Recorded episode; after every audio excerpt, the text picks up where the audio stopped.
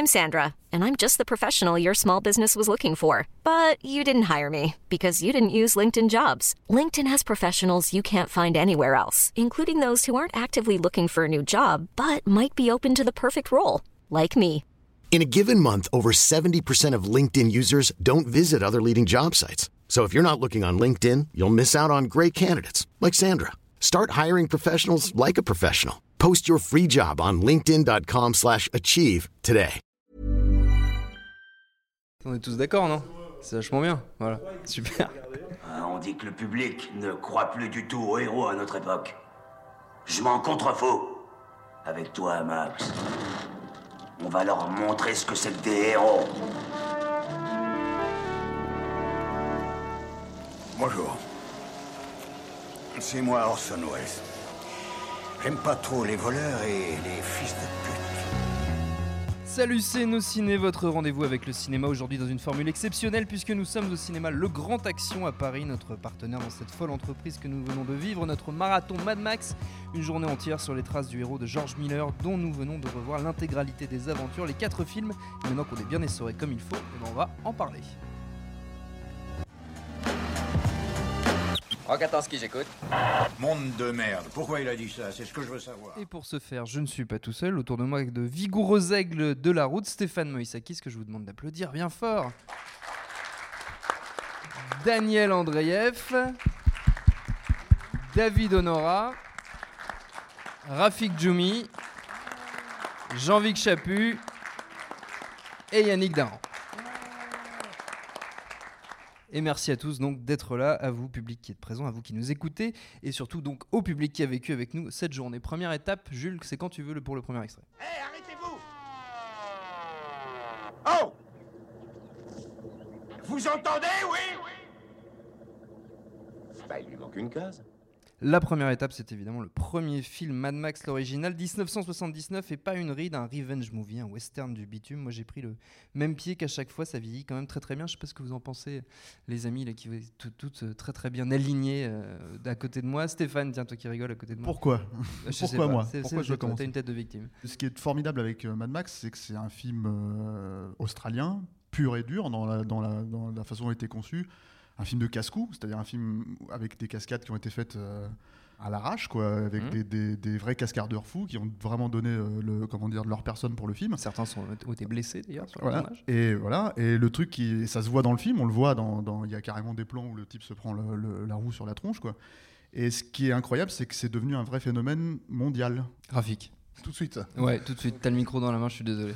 Ce qui est intéressant avec, euh, avec le premier Mad Max, c'est qu'il il est le seul survivant d'une vague qu'il tentait euh, d'émuler, euh, puisque c'était euh, dans les années 70, les Australiens euh, faisaient ce, que les Américains appelaient de la houseploitation, euh, qui est donc, euh, comment on pourrait dire, euh, des films de pecno euh, australiens. En gros, c'était, ça, quoi. Et, euh, et il y, avait- il y avait un certain nombre de ces films qui étaient les films de bikers. Donc euh, le- le- le- la, la production de Mad Max s'est montée sur la promesse de faire euh, un de ces films de bikers qui était euh, assez rentable, mais qui passait à l'époque dans ce qui était les équivalents de drive-in. quoi. Il, n'avait pas le- l'espoir d'avoir une carrière en, en dehors de, en dehors de ça. Donc effectivement, sa carrière internationale était complètement stupéfiante.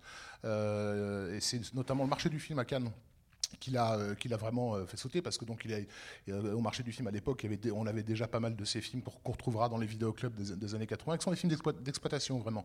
Et celui-ci les a complètement transcendés, quoi. notamment par sa séquence d'ouverture, parce qu'il faut savoir au marché du film euh, de Cannes, c'est un très bon signe quand les gens sortent de la salle précipitamment. Et dans les dix premières minutes, il y avait des gens qui se, qui se barraient de la salle à toute berzingue. En fait, ça veut dire qu'ils partent signer les contrats le plus vite possible avant que quelqu'un d'autre les, Ah oui. les prenne. Faut savoir ça, parce que des fois on a des surprises quand on est tout seul dans la salle, on se dit tiens, mais pourtant le film est vachement bien. Donc voilà, ça a été un, un carton du marché du film. Est-ce que c'est à Cannes que les gens ont cru, ont été tellement choqués par la violence du film qu'ils ont cru, lors de la scène, la fameuse scène où la, la femme de Max se fait poursuivre par les, Mm. par les motards, ils ont cru que la tête du gamin roulait Non, ça c'est la, c'est la critique. qui C'est a- la critique qui a, cru que le gars a la tête. Parce que bon, les, les- les gens de- qui, qui travaillent au marché du film, c'est les acheteurs de films, sont, Oui. sont généralement des, des gens qui savent regarder les films. Euh, la, la- la critique, elle, Sympa effectivement, pour la a euh, profession. Qui était, qui était à l'époque dans les, dans les culottes de, de, de Piala et euh, de l'arbre au sabot et de. euh, ça, ça- ça fait marrer. Il y a- a Euh, deux qui ont voilà. la Elle référence. pas l'habitude non plus de voir des films aussi cut euh, et donc a cru effectivement que, euh, voir des plans qui, qui n'étaient pas là. Euh, mais donc voilà, le, le fait que le film est complètement soit complètement sorti de, de la Mm. vague dont il était. Il faudrait imaginer aujourd'hui, c'est l'équivalent d'un par exemple d'un film d'horreur en fun footage. Euh, voilà, on en a tout le temps, ça, ça- ça marche bien, ça, ça roule bien, et tout d'un coup, il y en aurait un qui serait tellement un carton euh, cosmique qu'on oublierait qu'il fait partie de, de- de cette vague. C'est un peu, c'est un peu ça le premier Mad Max. Daniel, Eh bien, écoute, euh, Mad Max. Moi, j'ai pas vu Mad Max 1 à l'époque. Je suis trop jeune. Je suis désolé. 79. mais euh, mais moi, ce qui est particulier avec ce, ce Mad Max, d'abord, euh, quand je l'ai revu, je me suis rendu compte à quel point il était différent de celui de ma mémoire. C'est-à-dire que moi, euh, je vois Mad Max 2, je vois le monde post-apocalyptique. J'ai vu, le fi- j'ai vu les clips de Tupac, tu vois. euh, Ouais. je, vois je vois exactement toutes les, je vois toutes les copies de Mad Max dans ma tête. Et, euh, et moi, c'est la particularité, c'est que j'ai découvert presque Mad Max en même temps que Ken le Survivant, qui est la- le gros clone de Mad Max.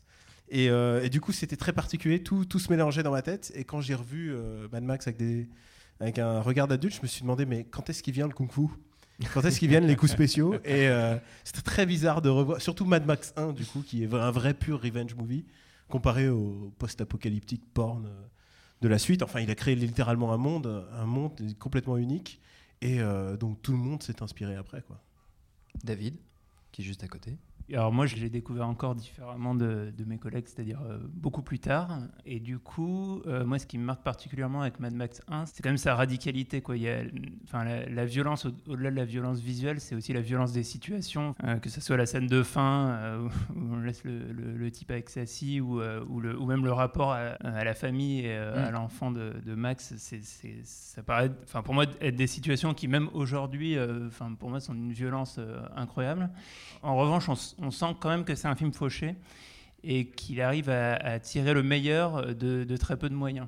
Tout à l'heure dans la salle, il y avait une spectatrice de 80 ans qui l'avait vu à l'époque en 79 qui est revenue le voir aujourd'hui qui dit ah ça manque ce genre de film. Comme quoi, c'est quand même assez super. Yannick, je sens que tu, tu trépignes. là. Non, je trépine pas, mais. euh, Parle dans le micro. s'il te plaît. euh, ouais, ouais, non, ça je sais pas faire parler dans le micro. Il y a un truc tout con que personne ne dit, et je pense qu'en réalité. Et tu vas le dire. C'est que le mec, il a réussi à créer une mythologie de la caisse et de la route comme on n'avait jamais vu avant. Le vrombissement des moteurs, les caméras foutues à ras du sol en bombant, le type qui arrive et qui dit Je suis l'aigle de la route. Euh, on débarque dans un commissariat de flics avec le mec le plus badass de la planète qui est rasé, qui est une masse. Et tout d'un coup, moi j'avais l'impression d'avoir un mec qui avait pris euh, les, grands espaces vierges américains euh, dans lesquels on avait pu raconter mille histoires euh, dans le western et se dire mais je vais faire la même chose mais à la place des à la place des stagecoach je vais mettre des grosses caisses qui vrombissent. Et, et ça ça y est dès le premier c'est-à-dire qu'effectivement il a créé un monde euh, post-apocalyptique derrière mais dès le premier cette fascination elle vient pas de nulle part parce qu'il le dit euh, George Miller c'est un, fan de caisses un fan de Mhm. tuning c'est un mec qui a, qui a bidouillé des caisses pendant sa, pendant sa jeunesse et l'amour de ça, je- le kiff du carburateur, le truc, j'adore. Et, et- et ça, on se le prend viscéralement dans la gueule, c'est que ça parle aux tripes. Jean-Vic. Alors moi, le, le- le premier Mad Max, en fait, je suis un peu comme mes camarades. Euh, comme c'est sorti en 79, j'étais très très très jeune. Donc moi, je l'ai découvert euh, Sur le tard. Et c'est vrai que quand je l'ai vu il y a 4 ans, bah c'est ce qu'on dit. En fait, moi, ce qui m'a sauté à la gueule immédiatement, c'est euh, le, manque de moyens. Quoi. Je crois que le, le budget du, du premier film, c'est c'est- c'est 300 000 ou, euh, ou 400 000, 400 000 dollars. quoi. C'est euh, enfin, c'est vraiment c'est minuscule. en plus. Et, euh, et de ce manque de budget, il y a plein de, petites trouvailles, il y a plein de, de travail sur le son. Il y a une urgence qui est, qui est folle. Et comme euh, moi, euh, avant d'être, journaliste ciné, je, venais de la musique. ça m'a immédiatement plu ce premier Mad Max. Ça m'a immédiatement sauté à la gueule parce que ça m'a fait penser à, tout ce que j'aimais dans les, dans les albums punk, les premiers albums punk de, de 1977, des types qui finalement, des groupes qui arrivaient avec une connaissance extrêmement, on va dire, Rudimentaire. ah bah, rudimentaire de la musique, trois accords et puis, euh, puis, puis on y va, trois accords mineurs et on en, et on envoie tout, on envoie un sous-texte politique, on envoie de l'urgence et voilà. D'ailleurs, ça a influencé euh, pas mal d'artistes punk, mais peut-être encore plus le Mad Max 2, dont justement on va parler tout de suite. Il faut que tu viennes, mon gars. C'est là où on va s'installer. Le paradis. À 3000 km d'ici. La mer bleue, des masses de soleil, et tout ce que t'as à faire, c'est procréer. Hein? Nice 981, Mad Max 2, le défi en France. On change de braquet, on sort les gros engins. Ce film, c'est toujours un peu casse-gueule de le résumer, tellement c'est avant tout une expérience visuelle. On va dire que c'est une pierre angulaire du cinéma d'action et du cinéma tout court, et que sa virtuosité, là encore, reste particulièrement fraîche. Je pense que vous ne direz pas le contraire, euh, tout autant, autant que vous êtes, Jean-Vic. Euh, Mad Max 2, curieusement, c'est euh, peut-être celui qui me touche le moins, parce que je, je trouve qu'effectivement, il y a. Eh ouais, eh ouais, eh ouais. Eh ouais, il faut Oh bien. putain, euh, t'es viré. Faut, faut- faut- faut bien un peu de, faut un peu, bien un peu de mauvaise foi. Euh, non, parce qu'effectivement, euh, je reconnais. Enfin, l'extrême virtuosité, la réalisation, enfin toutes les prouesses sur les courses de voiture, mais je trouve que par rapport au 1 et au 3 qui ont quand même un petit et le 4 encore mieux. Ont quand même euh, voilà ce sous-texte politique qui moi me, me, me branche énormément quoi. Enfin, c'est euh, cette espèce de, de façon de prophétiser euh, un monde d'être un peu d'être un peu raccord avec euh, avec avec les événements du monde. Je trouve que le 2 tu le retrouves pas là-dedans. est, ouais est, un, est un grand film et je vois, je vois je vois beaucoup de réalisations et moins de moins de prise sur le monde. Donc euh, ça me ça me touche moins. Yannick t'étais Non, prêt là. t'étais chaud Oui, non, mais je, je peux comprendre tout à fait ça. Euh, le- le- juste le terme qui m'em- m'em- m'embête un peu, c'est le terme politique. Après, euh, il revêt. ça. Ouais, mais ça revêt des choses très différentes en fonction des gens. Je peux pas arriver à considérer que le 1, le 3 et le 4 puissent être politiques sans que le 2 le soit, entre guillemets, si tu veux. Moi, je le définirais pas comme quelque chose de politique. J'ai- ils ont une résonance si, si, tu veux, si tu veux. Euh, je- Merci. mais non, non, mais c'est pas ça. Moi, je te dis juste. euh, Personnellement, moi, j'y vois plus euh, à chaque fois une. Alors, on peut considérer ça politique, hein, certes, mais une réflexion sur la condition humaine de manière beaucoup plus large qu'un ancrage euh, dans une réalité ou dans un temps donné. Euh, c'est le- propre du 4. Euh, ça, ça l'est peut-être d'ailleurs moins du 1, mais à partir du moment où tu crées une mythologie, à partir du moment où tu crées un monde, tu parles de l'humanité, c'est une métaphore, une allégorie, ce qu'on veut. Le 2, le mouvement du scénario, c'est le chemin de vie. La poursuite, ce n'est pas une poursuite, c'est pas, un- pas une scène d'action. C'est- C'est le mouvement d'une humanité. Et euh, on ne peut pas regarder non plus simplement les, euh, les quatre Mad Max de George Miller sans regarder le reste de la filmographie de, de- de George Miller qui, de Happy Feet 2 à Lorenzo, euh, sont toujours beaucoup plus vastes que leur sujet. Et, et la crevette qui va changer le monde dans Happy Feet 2, euh, tu, vas, tu vas trouver des, des parallèles dans Mad Max aussi sur des personnages improbables, sur ce, sur ce petit garçon revenu à l'état sauvage, l'enfant sauvage, euh, c'était pas pouvait pas faire plus clairement marqué euh, euh, là-dedans. Et il y a, il y a des tonnes d'éléments comme ça. Euh, quand je dis je parle de conditions humaines, c'est la, la grande force de George Miller, c'est d'arriver à toucher à des choses qui, nous- qui sont plus grandes que nous, qui, qui nous touchent tous. C'est ce que disait Rafik tout à l'heure quand il évoquait les chevaliers, les cow-boys Oui, ou, ou autres, et qu'on a retrouvé tout d'un coup bah, des guerriers de la route. Euh, ça veut dire qu'il y a quelque chose qui est de l'ordre de, la- de- de- de cette mythologie qui, qui, qui nous touche, qui nous, qui nous importe, qui pose des questions fondamentales euh, par rapport à l'être humain. Dans Mad Max 2, euh, c'est comme les meilleurs films, les plus grands films de zombies en fait. T'as pas besoin de dire à partir du moment où tu as posé avec une intelligence hallucinante les quatre éléments de ton contexte et que tu as mis trois détails euh, là où il faut qui sont porteurs de sens, tout y est. T'as pas besoin d'en rajouter derrière. Moi, euh, j'ai une première scène, j'ai un mec qui va grappiller au sol trois gouttes d'essence. Ça me dit tout sur le monde. Et ce mec, il a juste besoin de ça pour te le dire. Là où d'autres vont t'en tartiner des caisses. Et euh, c'est toute la puissance, de, enfin, toute la résonance qu'ont ces films, avec des fois une idée de mise en scène posée comme profession de foi dans une première scène du film. C'est merci, au revoir, je t'ai tout donné. Et maintenant, tu l'as et, tu le prends viscéralement. Tu peux l'interpréter de mille façons, de façon politique, de façon philosophique, de façon mythologique, ce que tu veux, mais il donne les clés immédiatement et en général, elles sont extrêmement consistantes euh, à travers tous ces films. Graphique. Euh, oui, je vais juste faire une petite note euh, d'histoire par rapport à, à la France et l'accueil euh, des Mad Max en, en France. Ouais. Euh, donc il faut, il faut savoir que le, le premier film qui était donc un, un petit film, donc soutenu par un petit distributeur, euh, avait été menacé d'une classification X, euh, ce qui l'aurait obligé à passer dans des salles spécialisées dans le cinéma X. Euh, et pour éviter ça, le distributeur n'a pas eu d'autre choix que de couper, de charcler même le, le film. Donc il est sorti charclé et interdit aux moins de 18 ans. Euh, en France en, en 80. Euh, en 82, euh, le gouvernement Mitterrand était arrivé et en gros ils avaient assoupli un peu le- euh, cette histoire de, de Xage des films non euh, porno Euh, et donc euh, il était temps de pouvoir ressortir la version intégrale de- du premier Mad Max. Donc le public en fait euh, français a eu l'opportunité de voir à une époque où la vidéo était euh, pas encore euh, très développée, a eu l'opportunité de revoir le premier Mad Max l'année où arri- allait arriver le, le deuxième. 2. Euh, en plus dans une version donc euh, uncut. Euh, et il y a eu un choc à la sortie du 2 qui en plus est sorti au mois d'août, ce qui à l'époque était en France un peu une période euh, creuse en fait. C'est en, en général on- à cette époque-là, euh, c'était des reprises essentiellement de, de- de- de classiques euh, dans les salles.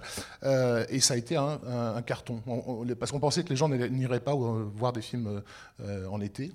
Voilà. On pensait ça à l'époque donc parce qu'ils ont trop le temps. Euh, et donc il y a- il y a- en gros il y avait que Mad Max 2 euh, à voir quoi dans, comme nouveauté dans les salles au mois d'août. Et ça a été évidemment un carton. Et ça a été un choc pour le public parce qu'évidemment, il y a un pas entre le premier et, et le deuxième qui est, qui est énorme, puisque le, le premier film, on est encore dans un film entre guillemets rattaché à notre monde, et dans le 2, on part complètement ailleurs, et notamment par sa scène euh, d'ouverture, en tout cas par la narration, le choix de la narration d'ouverture, euh, qui est une sorte de Il était une fois, euh, où on voit les images de notre actualité, enfin de ce qui était l'actualité de 82, passer au noir et blanc sur un écran carré, euh, pour ensuite s'ouvrir en cinémascope sur un, un ailleurs en fait. Et là, ce on a vraiment appuyé le caractère mythologique du truc. C'est un peu l'équivalent de l'ouverture de Star Wars euh, du euh, voilà il y a bien longtemps dans une galaxie très lointaine.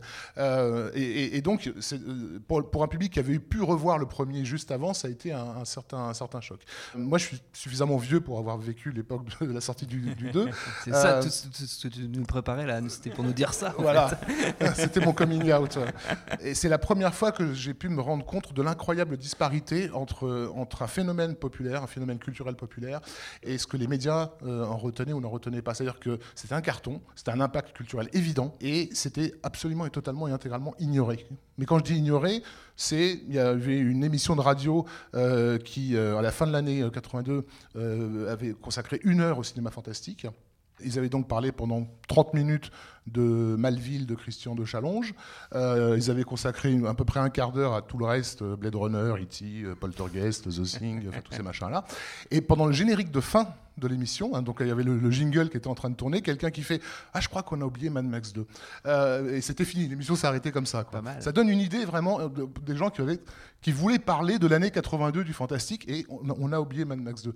Et ça, il y avait une disparité dingue. Quoi. Et c'est, c'est un film dont la mythologie s'est inscrite dans le zeitgeist populaire, mais alors avec une force euh, inouïe, sans passer du tout par le haut de la pyramide. C'est, vraiment euh, très intéressant. Et donc, pour la sortie de, ce film, euh, George Miller avait donné une interview à l'écran fantastique dans laquelle euh, il, parlait de la mythologie comparée et de Joseph Campbell notamment, qui est donc un, érudit autodidacte qui avait, voilà, pour résumer, qui avait écrit un, un livre sur ce qu'il appelait le monomythe. Le héros mille visages. C'est voilà le héros mille visages, merci. Et donc à travers cette, euh, cette interview, on pouvait déduire que entre le 1 et le 2, Miller tout d'un coup s'était plongé dans, dans- assez explicitement dans ce travail euh, sur, euh, sur la mythologie. Stéphane? C'est un film qui a créé une imagerie euh, reprise, enfin je veux dire, euh, qui s'est imposée. hein. Le personnage du Mungus, il fait passer, euh, je sais pas, Darvador et tous les méchants pour des pisseuses, quoi.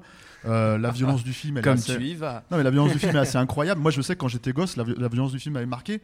Mais pourtant, le film n'est pas si graphiquement violent que ça, en fait. Et c'était peut-être un des premiers films où je me suis rendu compte que la violence émanait vraiment des personnages Mm. même du film. C'est- Moi, j'ai le souvenir de deux, trois scènes d'une cruauté, à mon sens, inégalée aujourd'hui. Il y a une scène de viol horrible, où euh, Vu, le euh, type, en fait, une fois qu'il s'est servi, il, il, euh, il, voilà, filmé à travers effectivement la, la longue vue. Une fois qu'il s'est servi, il tue la, la- la- Et moi, en tant que gamin, j'ai fait oh, c'est c'est ignoble. Et ça m'a- énormément choqué. Il y a, il y a le fait qu'il y a toute cette imagerie aussi, euh, comment dire, euh, gay unfriendly, j'ai envie de dire, parce que le, le- le truc, c'est que c'est assez violent la façon dont c'est utilisé, la façon dont il se moque du, du mec qui se fait couper les doigts. Enfin, c'est un film sous tension assez énorme, quoi. Et pourtant, c'est pas si violent que ça, euh, parce que les gens reprochent ça à Mad Max 4 aujourd'hui en disant ouais, c'est pas si violent que ça, mais Mad Max 2 ou même Mad Max 1, euh, c'était pas ça non plus, quoi. Par contre, euh, la tension était là. Et la grosse différence pour moi entre Mad Max 2 et Mad Max 4, c'est qu'ils sont, à mon sens, assez jumeaux. Mais on reviendra sur Mad Max 4 dans l'absolu. C'est que c'est un film qui a été fait par une personne qui a 70 ans, Mad Max. Donc avec une sagesse. Là où Mad Max 2 est fait par un, par un, un- un jeune homme de 35 ans, euh, je pense c'est extrêmement en colère, euh, un médecin de surcroît, parce qu'on n'en a pas parlé, euh, Oui, donc il a une il expérience, médecin, il une expérience en fait de, de la mort et ce genre de choses. Et cette colère et cette violence, elle est dans, dans Mad Max 2, et c'est aussi ce qui en fait un film aussi, euh, je pense, euh, polarisant, quoi. Même si les gens aujourd'hui reconnaissent le- la qualité du film, c'est pas forcément euh, un film agréable. Enfin, c'est génial, mais c'est pas forcément un film super agréable à voir euh, sous, cette, pri- sous ce prisme-là, quoi. Daniel? Écoute, euh, ils ont déjà un peu tout dit euh, C'est vrai. sur les archétypes. Euh, toi, tu parlais justement de l'archétype du, bah, du film de samouraï. Et quand j'ai re- revu Mad Max 2, ça m'a fait beaucoup penser à, à Kurosawa en fait. Je, me disais putain, il y a vraiment beaucoup de Yojimbo là-dedans, euh, avec les courses poursuites en plus. Et toi, tu disais pas très violent. Il y a quand même des scènes de crucifixion qui sont un peu. euh, Je l'ai vu à 12 piges, tu vois, le film, et je me dis merde, je me serais. Si j'avais un gamin, je me laisserais pas regarder, je ne laisserais pas regarder, tu vois. Et il y a un truc juste pour ajouter par rapport à vous tous, on parle beaucoup de Miller, mais alors ce film-là, c'est vraiment celui-là qui m'a fait le choc de Mel Gibson. On parle beaucoup de Mad Max, mais alors Mel Gibson, il tient tellement le rôle, il a une telle animalité, il est tellement sexy. Euh, non mais sans déconner, c'est sans- je comprends exactement pourquoi le mec était considéré comme l'acteur le plus sexy du monde à ce moment-là. Il, euh, il tient tellement le rôle, il l'habite complètement. Et euh, même quand tu le revois aujourd'hui, même vieux et tout, il a cette espèce de, de, truc vraiment cabot, tu vois. Et c'est vraiment, il se laisse pas faire, même à. Je sais pas, il a quel âge aujourd'hui? Il, il approche la soixantaine. Ouais, même dans Expandables euh, 3, qui est pourtant bon. On dira ce qu'on veut sur Expandables 3. Mais lui, dis, il ouais. est génial. Il a, il a ces 5 minutes où il a vraiment. Il est, il est badass, quoi. Et, euh, et je pense que c'est le film qui l'intronise superstar. Et euh, faut pas l'oublier parce qu'après, euh, on a une tendance à. On va reparler ensuite de Tom Hardy et tout ça. Mais, euh, mais lui. je suis, je suis assez d'accord Et avec ce qu'il dit. C'est juste pour nuancer un peu ce que tu dis, Steph. Non, non, Ah, mais qui est, qui oui, est vrai, qui est- Steph. non, non, non, mais qui est vrai, qui est vrai, puisque tu, tu dis que c'est un film extrêmement sous tension, c'est vrai. Peut-être pas violent graphiquement autant qu'on l'avait imaginé, mais extrêmement violent dans l'esprit sur certains aspects. L'air de rien, Mad Max 4, c'est la même chose. Il y a des choses extrêmement dures dedans. Seulement, il y a toujours une dimension ludique dans les Mad Max. Euh, ça a beau être extrêmement nerveux et sous tension, euh, Mad Max 2, T'as quand même énormément de petits éléments. La, la- la- la construction héroïque du personnage, comme tu le dis, la façon dont il est filmé, la façon dont il utilise des contre-plongées pour le, le, le- le- le valoriser. On est quand même dans des, on a des artifices de, de- de pur cinéma de genre ludique, euh, mêlés à une vision d'anticipation qui est très très noire, et en même temps des personnages qui sont euh, profondément cruels les trois quarts du temps. Donc c'est cette alchimie aussi qui fonctionne, qui fait qu'à la fois c'est dur et sous tension, en même temps on est en jouissance permanente, même pendant le deux. Mais moi, ça, je le remets pas en question. Ce, que je voulais, ce que je précisais spécifiquement, c'est que je pense que c'est facile de mettre le film de côté, de dire c'est un film comic book fun, marrant, enfin marrant, ouais, enfin en tout cas c'est un Ouais, film, euh, c'est un film kiffant à voir et ne pas justement y voir le, le- le- le- la noirceur Ah, ça, ou, juste la refuter pour dire ça ne peut pas être un grand film parce qu'il y a cette noirceur là Oui, et euh, l'homme ne peut pas être si fondamentalement noir. On est d'accord. Et ben c'est super. Alors on continue, troisième étape. La loi du dôme est simple. Attrapez les armes, battez-vous comme bon vous semble. Ici, vous n'enfreindrez pas les règles. Il n'y en a aucune. Troisième étape, et pas des moindres, puisque nom de Dieu, qu'est-ce qu'il est bizarre ce film, Mad Max 3, Au-delà du dôme du tonnerre, 1985. Alors moi, je l'avais pas vu depuis très longtemps. Il y a plein de belles idées, l'univers est toujours raccord, mais par contre, il y a aussi plein de problèmes. Tina Turner, par exemple, qui joue quand même super mal, et la musique de Maurice Jarre qui m'a fait mal à ma France. Ça déconne quand même, mais j'ai envie que tu avais l'air de dire que toi, tu, tu avais une petite. euh, Petite Ouais, passion, petit amour non, quand même pour ce film, Après, j'ai absolument pas un avis de, de, de cinéphile sur ton Max côté 3, Maurice mais, euh.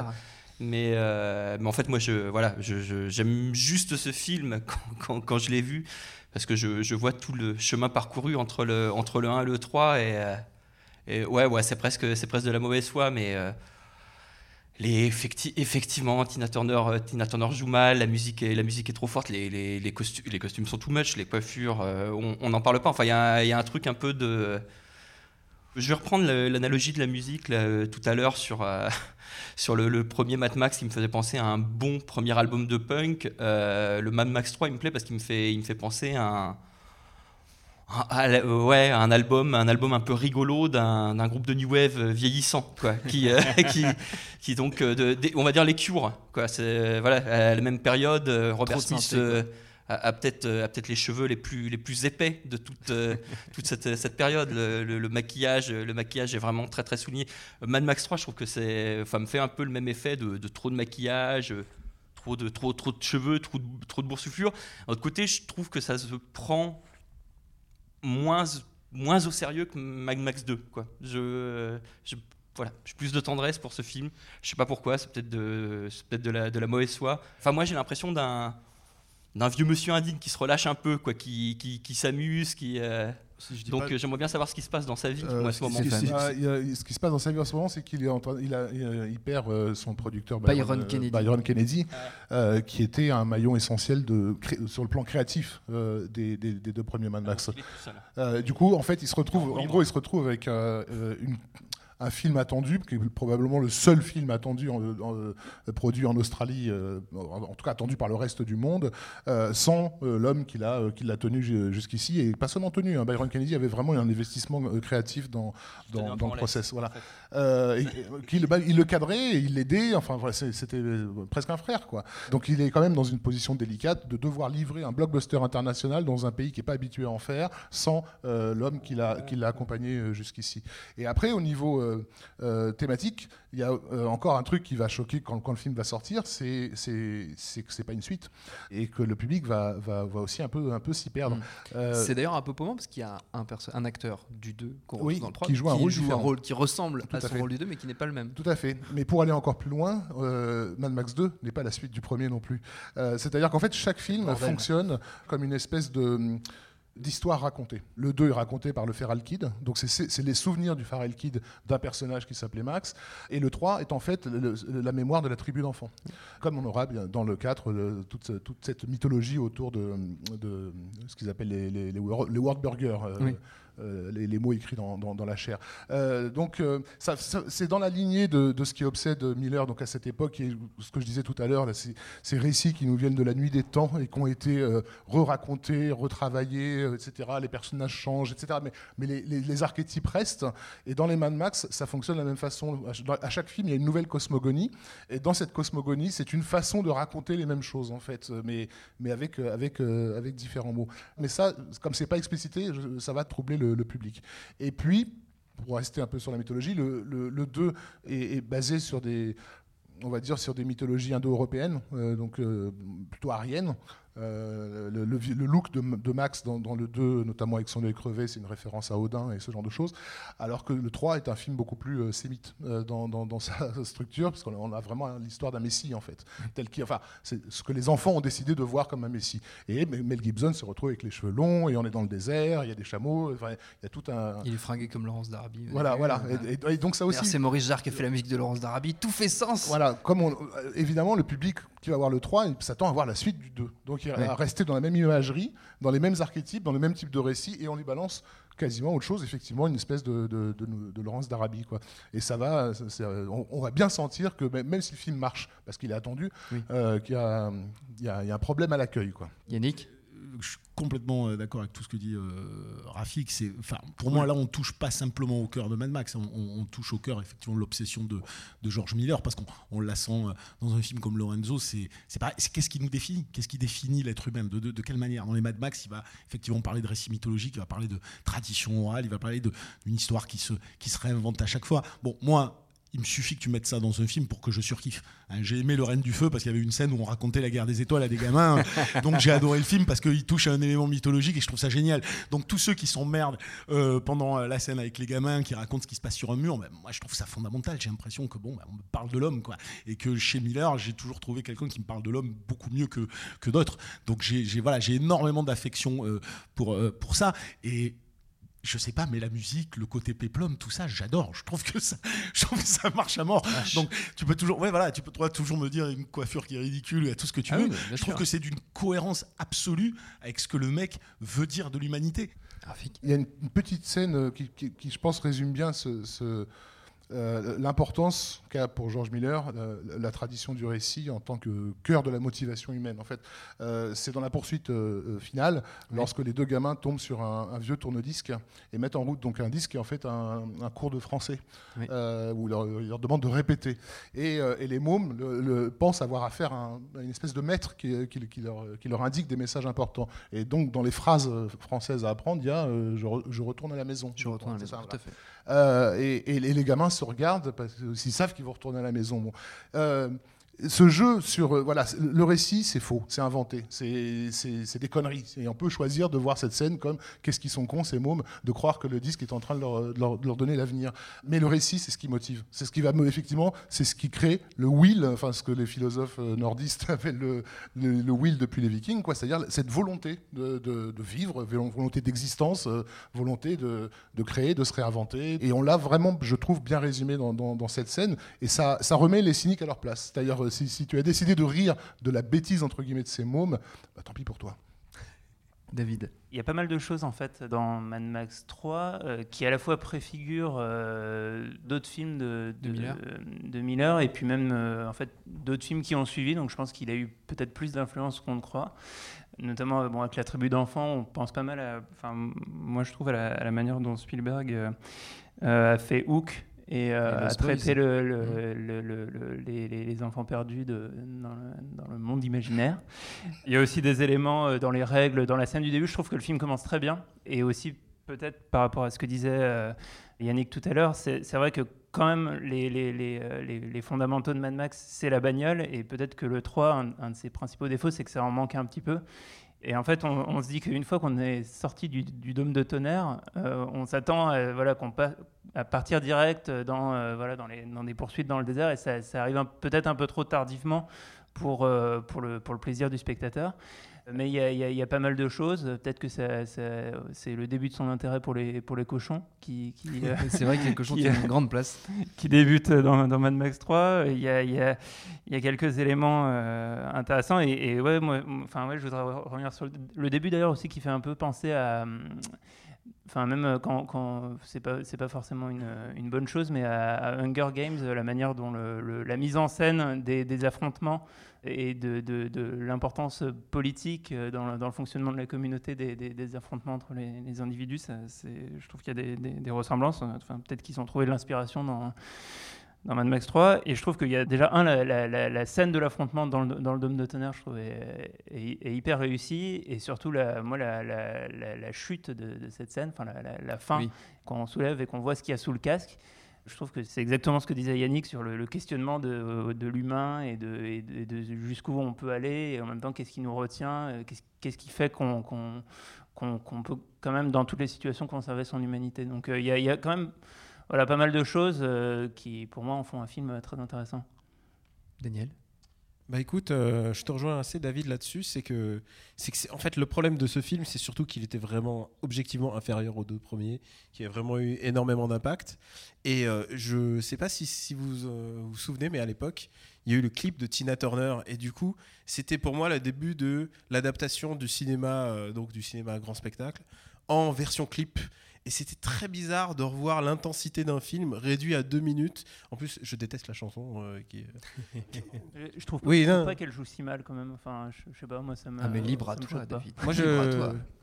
ne ne se prononce pas. Elle est pas. Elle, elle est pas si gênée. Mais par contre, euh, c'est là où tu as assez raison, Rafik, c'est que vraiment il y, a- il y a une portée messianique et ça, c'est apporté par le, le prisme des enfants. Alors évidemment, on peut. euh, on peut reprocher ça parce que c'est pas c'est pas exactement euh, c'est pas le personnage Rogue Rogue du 2 il a un peu évolué et du coup euh, du coup en fait c'est ce que tu disais euh, comment apprécier le 3 c'est ce que tu, tu me chuchotais Comment, comment, on peut, comment on peut objectivement apprécier le 3 Je pense qu'il faut le voir vraiment comme si c'était Jésus avec des couilles, tu vois. C'est c'est un mec Parce qui que vient tu faire sous-entends que. Jésus n'avait pas de couilles. Eh, celui-là, que celui-là, il est quand même sacrément burné. Et euh, je pense que c'est vraiment une manière un peu euh, ok pour apprécier ce film. Quelqu'un me suggérer que c'était euh, dans, le, dans le public que c'était les, bas, les bases posées. euh, S'il peut intervenir, ça serait intéressant. Quelqu'un dans le public veut parler de Mad Max 3 Il n'y a aucun problème.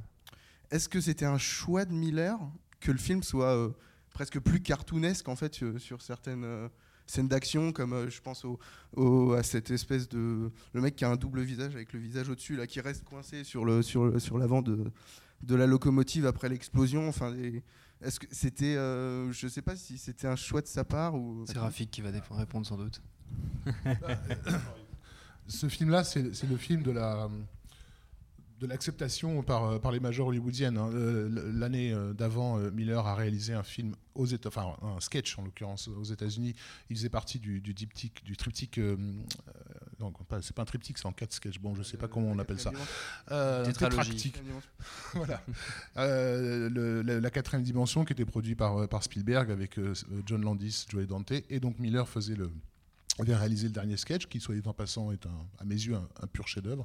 Euh, C'est ce- celui avec le gremlin? Cauchemar à 20 000 pieds, qui se passe intégralement dans un avion. À l'époque, il y a un critique euh, intelligent, parce qu'il en existe, qui, a- qui avait dit que- qu'il fallait, euh, il fallait avoir eu un coup de génie pour prendre le, le- le spécialiste des grands espaces de Mad Max 2 pour l'enfermer dans la carlingue d'un avion. On a l'impression que sa caméra bute contre les, contre les parois. Et vraiment, le- la claustrophobie était extraordinairement euh, travaillée dans, dans ce sketch. Bref. Donc, il sait qu'il y a une carrière hollywoodienne qui l'attend, et en même temps, euh, un peu comme un avant euh, préfigurant Peter Jackson, on va dire, il sent qu'il ferait bien de garder un pied bien ancré dans, sa terre natale en, Australie. Et, et Mad Max 3 est censé lui permettre de commencer à créer son mini-empire euh, australien. Donc, je pense que c'est un film qu'il aborde plus comme un, comme un producteur euh, que comme, euh, que comme un, un réalisateur. Euh, et j'ai oublié la question. Est-ce que c'était volontaire de faire quelque chose de plus cartoonesque, peut-être ah oui, un peu et, plus et grand donc voilà, et donc un peu moins violent effectivement, que le- le, le- que le du coup. Mad Max est devenu un tel, un tel phénomène que euh, je pense que dans les négociations avec les, majors, déjà à l'époque, on avait euh, euh, ce- commençait à avoir ce problème de, classification euh, et notamment la classification R était redoutée. On venait de, créer pour Indiana Jones, cet temple maudit avait été créé une, cla- une classification intermédiaire qui était le PG-13. Donc je pense qu'il y avait aussi ce, désir de pas dépasser certaines limites pour que le film soit PG. Donc ça, ça a évidemment euh, dû jouer. Ce que tu dis sur la, la, la question de la sédentarisation et, et- et comment on est passé d'une génération, parce qu'effectivement dans le 2, on a affaire à des individus qui ont vu leur monde disparaître. Mm. Là, on est, on est dans, dans- on est arrivé à une génération qui n'a connu que ce, que ce monde-là et qui a naturellement créé sa... Et qui, sa- qui est adulte du coup dans le 4 enfin c'est vraiment tout la grande majorité des enfin les- tous les warboys ouais, Mm. comme tu dis sont sont nés euh, a priori dans cette Tout à fait, tout à fait. Et de voir comment en fait le- la transmission s'est faite. Il y a tout un jeu avec, euh, les, logos, les marques, les mots de notre époque dans, dans- dans les Mad Max.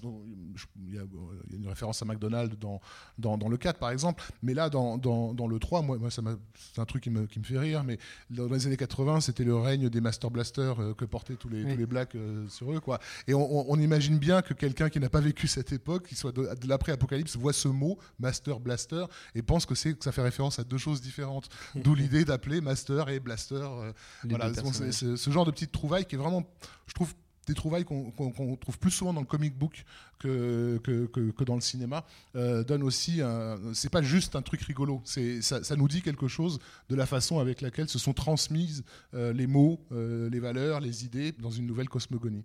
On n'a plus beaucoup de temps, on va continuer, on va essayer de terminer. Et quatrième et dernière étape.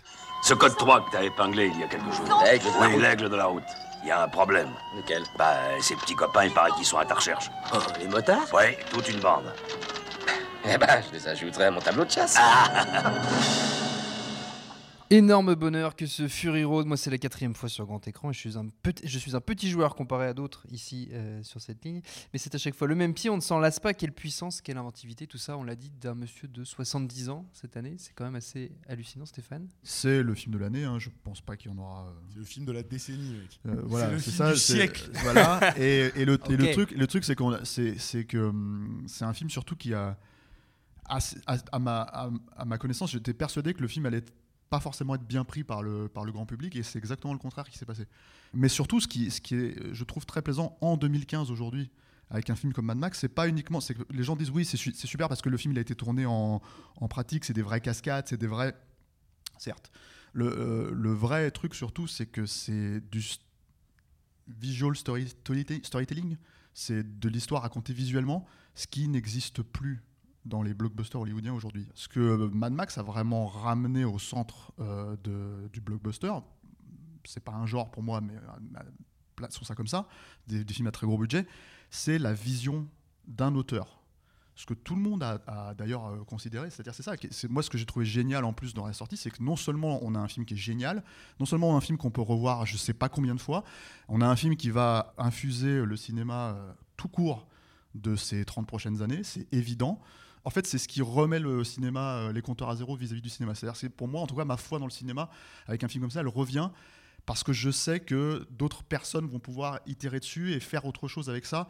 Alors que Jurassic World, c'est perdu d'avance. Mais, mais, mais je dis même pas ça. Enfin, c'est vrai. Le truc, c'est que Jurassic World, ça se base là sur Jurassic Park. Oui. Donc le truc, c'est que, c'est que hum, quand on va euh, copier la copie, qu'est-ce qui va rester quoi? C'est ça le problème. Mad Max, ça a beau euh, effectivement être dans la mythologie de Mad Max, ça a beau être effectivement une itération de Mad Max 2, c'est euh, un film que tu peux voir seul, à part, qui regorge d'idées visuelles euh, incroyables, qui effectivement le langage, euh, la façon dont on traite le langage, la façon dont, dont- dont certaines idées visuelles, on en avait parlé déjà de- dans nos ciné, Euh, tu comprends tout de suite euh, d'entrée de jeu le personnage de Furiosa. Furiosa. Quand tu vois sa marque de, de- la marque que Max refuse de prendre justement au début, elle elle l'a et tu comprends tout de suite leur relation. C'est bourré de choses comme ça. C'est juste un putain de grand euh, chef-d'œuvre. Voilà. Daniel Ouh, comment passer après ça Tu j'ai- dis je suis d'accord. Écoute, je suis d'accord. Ça te fait plaisir. J'ai écouté euh, Meilleur parler il y a pas longtemps dans un podcast et il disait qu'il regardait parfois le, le film, mais dans l'avion, Euh, c'est-à-dire euh, sur la petite fenêtre euh, toute pourrie devant lui, et parfois euh, et parfois sans le son. Et donc c'est ce que j'ai fait. euh, j'ai regardé euh, ce, ce chef-d'œuvre par-dessus l'épaule de mon voisin dans l'avion euh, il y a y a une semaine. Et c'est un film dont la narration est tellement est tellement bien faite que tu c'est vrai tu peux enlever complètement le son et il colle complètement. Ma scène préférée c'est quand même celle où euh, où Max prend le fusil snipe il tire ses balles il foire il foire ses coups. Et là euh, alors beaucoup de gens disent waouh là là il n'y a pas eu de baiser. C'est pas un film d'hollywoodien où il y a y a un héros il, il embrasse la fille enfin un truc vraiment cliché. Il n'y a pas de clicheton comme ça lui il, il loupe ses coups et là et là la fille elle regarde derrière lui elle, elle fait genre et, euh, et Max et, Ma- et Max est mauvais, il tire, il tire mal quoi. et il, coupe, il comprend qu'il tire mal et il lui donne le fusil. Il lui donne le fusil et là il lui prête son épaule pour tirer, euh, pour tirer son meilleur coup. Et là, euh, je trouve que c'est- j'ai vu tous les blockbusters de, de l'été. J'ai vu et, euh, et Dieu sait qu'il y en a eu des pourris. Mais euh, ça, c'est, je pense, c'est, c'est ma scène préférée euh, de cette année au cinéma. Il y, a une, il y a une espèce de romance incroyable qui se fait à travers ce fusil. euh, je trouve ça, à chaque fois que je vois cette scène, je le trouve extraordinaire. Et c'est juste une extraordinaire scène parmi un film qui comprend que des, films, que des scènes extraordinaires. J'a- J'adore ce film. Rafik On va surrajouter à chaque fois. Ouais, surrajouter. tu peux crier. dernier, ouais, c'est toi le dernier. Il va hurler à la fin, chaud. faites gaffe. hein. Non, euh, alors, de façon un peu, un peu égoïste, ça a été un peu une revanche euh, euh, Mad Max Fury Road parce que euh, avec mes collègues euh, ici présents, notamment Stéphane, euh, Yannick, ça faisait quelques années qu'on ramenait systématiquement le nom de George Miller à, à l'avant-scène et, et on avait euh, un manque de réaction en face de nous qui était, qui était euh, ennuyeux et, et frustrant. Quand le film est sorti, avant même qu'il sorte, on commençait à avoir des articles de gens qui disaient euh, George Miller retourne au Mad Max après un curieux crochet par le film pour enfants. Alors là, là-dessus, il faut être très clair. Il n'y aurait pas eu Mad Max Fury Road si il n'y avait pas eu euh, Happy et Babe. Les deux Babe et les deux Happy sont des films qui sont réellement dans la mouvance de ce que Fury Road euh, raconte. Et sur, euh, sur les Happy c'est presque explicite. Dans, encore une fois, on reparle de cosmogonie, on reparle de tribus qui sont organisées d'une façon assez euh, particulière, d'une façon de nous présenter les personnages aussi plus par l'action que par, que par le dialogue, etc. Et même si on commence à, piocher, à rentrer dans la thématique plus profonde, et notamment cette thématique mythologique, on retrouvera les mêmes... les mêmes euh, les éléments. Ils racontent pas la même histoire, bien sûr, mais ils racontent les mêmes éléments. Moi, j'avais fait euh, euh, sur la critique du premier Happy Feet un, parallèle entre certains personnages qu'on retrouvait déjà dans, dans, dans Mad Max 3. Euh, J'étais loin de me douter que Fury Road euh, continuerait à, à ce point dans cette voie. Et donc, c'est un peu une revanche parce que comment dire, comme Miller n'a jamais été vraiment reconnu à, à sa valeur, clairement, euh, que ce soit par, euh, par les médias et même, euh, je pense, par une grande partie du, du- du public, on avait du mal à, à- à faire comprendre le- la perte énorme qu'a été le projet JLA, que George Miller devait réaliser. De, Justice League le- of America. Voilà, il devait donc faire un film de super-héros, un énorme blockbuster de super-héros pour la, pour la Warner, qui était Justice League of America. Il y avait un casting qui avait déjà été fait, et euh, les comédiens, quand, le- quand on a su que le projet ne se ferait pas, les langues se sont déliées on commençait à parler du projet parce qu'ils savaient qu'il ne se ferait pas. Et notamment de dire que c'était absolument stupéfiant, qu'ils n'avaient jamais vu ça de leur vie, euh, que la, pièce était couverte de, storyboards. Tout le film était raconté euh, quasiment plan par plan à travers ces storyboards et ça aurait été le plus grand film de super-héros de tous les temps. Quand on voit Fury Road, on peut avoir un aperçu de ce qu'on a perdu avec, euh, Justice League.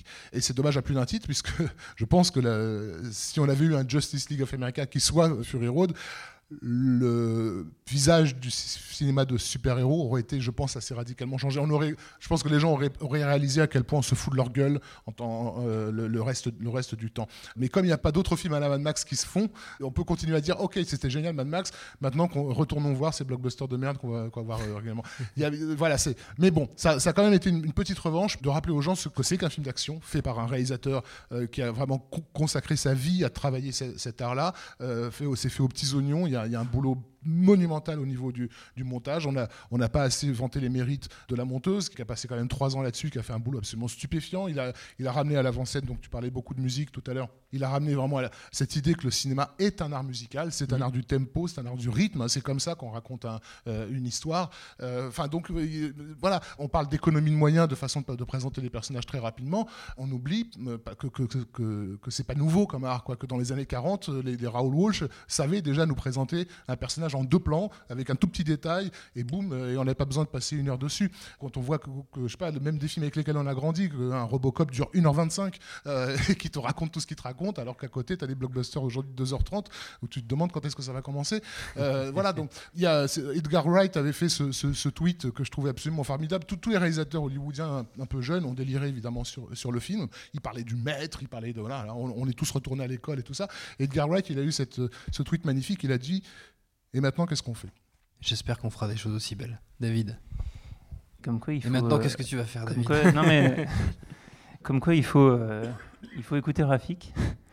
parce que, euh, parce que moi, le, le- le- enfin, en tout cas, le choc euh, qu'a été le film euh, a été aussi un peu à la hauteur du, du scepticisme que j'avoue avoir eu avant. Parce que je détachais pas vraiment euh, ce, ce projet de tous les, les projets de reboot euh, hollywoodien. Et je me disais, bon, euh, ok, re- pourquoi relancer euh, la franchise Mad Max quel, quel intérêt? Est-ce que c'est -ce voilà, juste un truc pour, pour faire du pognon voilà.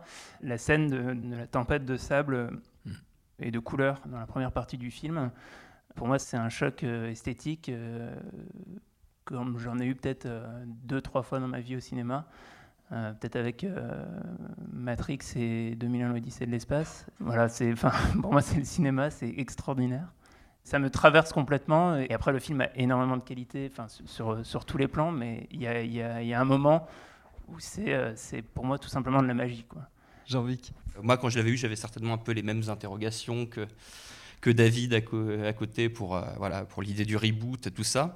Mais en fait, peut-être le plus important, c'était Rafi qui le disait, c'est que moi, euh, très, euh, voilà, un peu, un peu profane de l'univers Mad Max avant, euh, quand j'ai vu le film, je me suis dit, mais comment, comment, comment quelqu'un n'a pas pu m'expliquer avec des mots simples que ce, George Miller, dont effectivement j'ai lu des critiques après, d'avant, on parlait avec un peu de, voilà, de, distance, est un, un énorme réalisateur, quoi, est un, est d'un des types les plus, les plus précis, les plus rigoureux dans la mise en scène.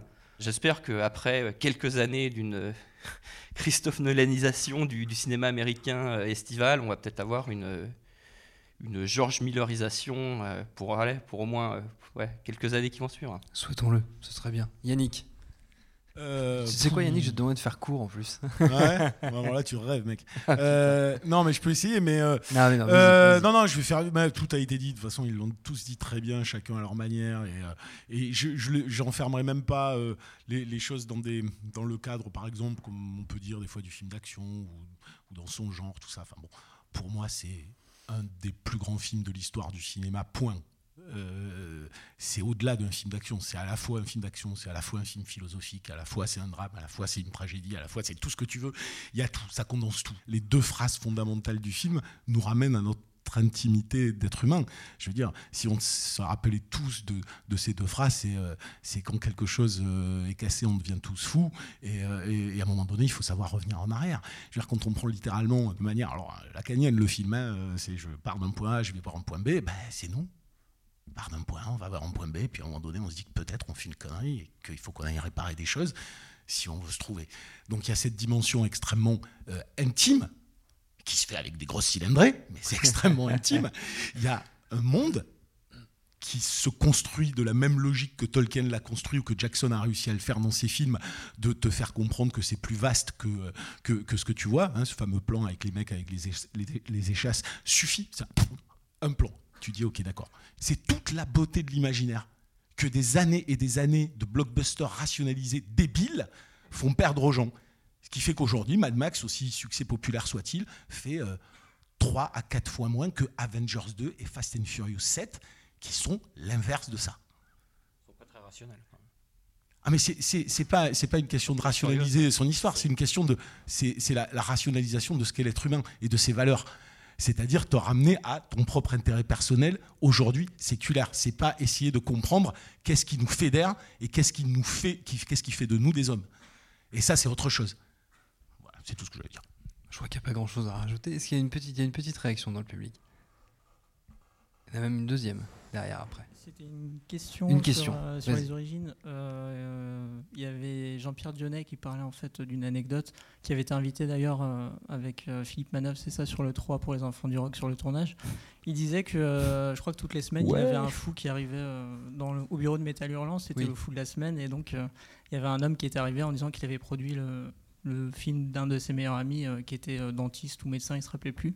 C'était euh, en fait euh, Byron Kennedy qui, euh, qui arrivait pour, euh, pour demander en fait le titre de Metal Hurlant pour Mad Max en échange de 10% des, des recettes. Donc il disait qu'il était passé à côté de, de dizaines de millions de dollars en pensant que c'était le fou de la semaine. Ah, et d'ailleurs on revoit dans, enfin on voit sur l'esthétique du logo Mad Max que c'est Oui. repris de Metal Hurlant. Je voulais savoir en fait euh, euh, tu- comment Metal Hurlant a inspiré. Tu sais, fait. la personne à qui Jean-Pierre Dionnet a dit ça, c'est Rafik Djoumi qui est juste là, parce que c'est l'animateur de Beats sur Arte Créative. Et c'était dans Beats d'ailleurs. Euh, oui, c'est oui, dans Beats. En fait, il l'avait déjà raconté euh, à d'autres personnes Non, il jamais- il l'avait jamais Voilà, raconté. bon, bref. C'était un inédit total. Mais personne n'écoute, personne n'écoute Dionnet. Euh, oui, donc effectivement, il- à l'époque où il était euh, à la tête des Humanoïdes Associés, il recevait régulièrement des gens complètement allumés. Euh, il nous avait dit qu'il y avait des gens qui étaient persuadés que euh, il euh, il y avait cette BD Gwendoline là, qui était qui était une BD euh, post-apocalyptique érotique. Et, et- et il y avait des gens qui étaient persuadés que dans les sous-sols de- de- des Humanos, il y avait des, des- des grandes partouzes avec des, des, Gwendolines. Et, et en gros, ils voulaient, ils rentraient pour, ils voulaient faire partie du club, voilà. Et c'était faux. Aussi surprenant que ça puisse paraître. Euh, et donc voilà, il avait, ils avaient cette tradition du fou de la semaine. En gros, ce- des gens, de- du, du plus taré qui était venu les voir cette semaine. Et donc il avait ce gars qui était presque une espèce de crocodile Dundee, quoi, qui est arrivé avec un chapeau de cow-boy, des, des, des bottes crocodile, la totale, euh, et, et qui lui disait, je, voilà, je vais faire un film avec quelqu'un qui a jamais fait de film. euh, euh, je vous donne 10% et on va appeler ça Metal Hurlant et ça va être génial. Et, et il l'a raccompagné parce que donc il pensait que c'était Merci, monsieur. semaine, voilà. Mais Miller n'étant pas rancunier, il les a, les a invités effectivement sur le tournage de, de- du, du 3.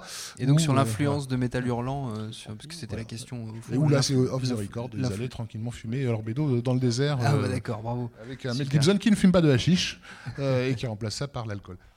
Et sur, sur l'influence de, de Metal Hurlant, euh, Rafik, direct, enfin graphiquement, on va dire sur. Bah Mad oui, Max, effectivement, le, le- genre, le genre post-apo existait avant euh, Ma- Mad Max, évidemment. euh, il existait euh, dans la BD, euh, il existait dans, euh, au cinéma. Euh, c'est un, c'est un genre beaucoup plus. euh, euh, là, pour le coup, justement, sociétal, politique, etc. Et notamment en France, on avait cette BD qui s'appelait Jérémia. Bah, qui a commencé la même année que Mad Max. Voilà. 70. Dont on trouve encore des échos, de, on trouve des échos de Jérémia dans, dans le jeu vidéo Fallout notamment. Et euh, et il y avait eu ce film qui s'appelait euh, A Man on His Dog, euh, euh, qui était sor- ressorti en vidéo sous le titre Apocalypse 2024, avec euh, un Don mec. Johnson, euh, non Comment C'était pas Don Johnson qui était dans ce truc-là là C'était quoi J'ai plus le nom des, des comédiens en tête, mais il y, a- y y quelques trucs, euh, il y, a- il y a toute une espèce de folie de, de- de l'après qui, a- que- qui a servi pas mal dans, dans- dans les Mad Max. Mais là, pour le coup, on a affaire à un film vraiment contemplatif. C'est un mec qui se balade dans le désert, il a un chien qui parle. Bon. Euh, et, euh, et il va tomber sur, euh, sur une, une, petite, une petite tribu qui tente de faire vivre le monde d'avant. Sauf qu'ils ont, ils ont oublié, tellement oublié que c'est le monde d'avant que c'est un monde complètement taré en fait, dans, lequel, dans lequel ils vivent. Ils ont euh, les visages tout blanchis par de, la, de une espèce de peinture, euh, etc. Et, enfin, bon, C'est Don Johnson. film, quoi. C'est Don Johnson. Confirmation. C'est vraiment John Johnson. Oui, D'accord. C'est vraiment ok. Don Johnson. Non, non, non, non. Le jour d'après, c'était un, un film d'apocalypse. C'était sur le sur, euh, sur une guerre apocalyptique. Bon. Euh, donc pour répondre à la, c'était question portait uniquement sur euh, sur ça. Metal Hurlant et euh, Mad Max. Voilà, Au-delà donc, du euh, voilà, de la- donc de voilà, l'anecdote de Byron. Ils ont été invités du coup sur le, sur le plateau du, du 3. Ils en ont profité pour Manœuvre et Dionnet pour faire un making-of qu'on peut voir sur YouTube. Plutôt, plutôt sympa parce qu'il sort un peu de, du cadre promo de, de- de- de- des making-of. voilà. On a une dernière réaction. Allez. Oui, juste une remarque comme ça. Moi, c'est la première fois que je vois les trois Mad Max du coup à la suite euh, avec le dernier. Avant, j'avais juste vu euh, le Mad Max quand il est sorti. Et euh, du T'avais jamais vu ni euh, le 1, ni le 2, ni le 3 Non, voilà. Ah, c'est Donc c'est la première fois que je revois les trois et du coup quand j'avais vu Mad Max le 4 quand il est sorti, sans avoir vu ceux d'avant, là, pour le coup, je suis rejoint tout à fait l'aspect de, de l'auteur, c'est-à-dire que on voit vraiment euh, quelqu'un qui prend le temps de faire un film, un bon film, et un film en plus qui s'adresse à tout le monde. Euh, et en plus, on voit après les répercussions critiques que le film a eu. Je veux dire, euh, les cahiers ont fait un bon papier dessus, France Culture en a parlé derrière. Enfin bon, bref, ça, voilà, le film a bien marché. Et du coup, voilà, quand je me suis dit, mais du coup, voilà, il était à son quatrième film, qu'est-ce que c'était avant, quoi? Et j'avais vu des photos de, des films d'avant, mais du coup, quand j'ai vu le tout premier, j'ai fait, mais en fait, ça n'a rien à voir avec le premier. Enfin, je veux dire, entre le 4 et le premier, il y a une énorme différence. Et enfin, je veux dire, dans l'univers, on voit par exemple dans le 1, il n'y a que des motards, euh, la voiture super tunée, on la voit juste à la fin. Alors que dans le 4, mais c'est- totalement. Enfin, ça part dans tous les sens, toutes ces voitures retapées, euh, les motos et tout, enfin, c'est impressionnant. Mais pour autant, ce que je trouve extraordinaire dans le 1, c'est c'est la mise en scène avec rien du tout. Et c'est hallucinant, on a l'impression de revoir des, séries B euh, des années 50, les premiers films de Tarantino, enfin. Bref, c'est euh, pour le coup une, vraie découverte. Et j'ai hésité à revoir encore une fois le 4, mais quand j'ai vu le 3, je me suis dit non, c'est pas possible, il faut absolument que je revoie le, le 4 encore une fois, parce que pour le coup, non, euh, le 4, c'est vraiment un, très très beau film, voire le meilleur film de l'année. Donc voilà, merci au Grand Action pour ça en tout cas.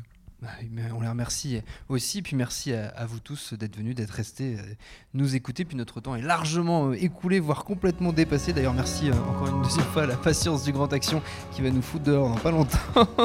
merci à Jules à la technique, au Grand Action, je le redis, à vous tous pour votre accueil. Retrouvez-nous un peu partout sur le net, SoundCloud, iTunes, Deezer, YouTube, Facebook, Twitter. On s'appelle Nos Ciné à chaque fois. N'hésitez pas à écouter nos précédentes émissions. Et puis on vous dit à bientôt.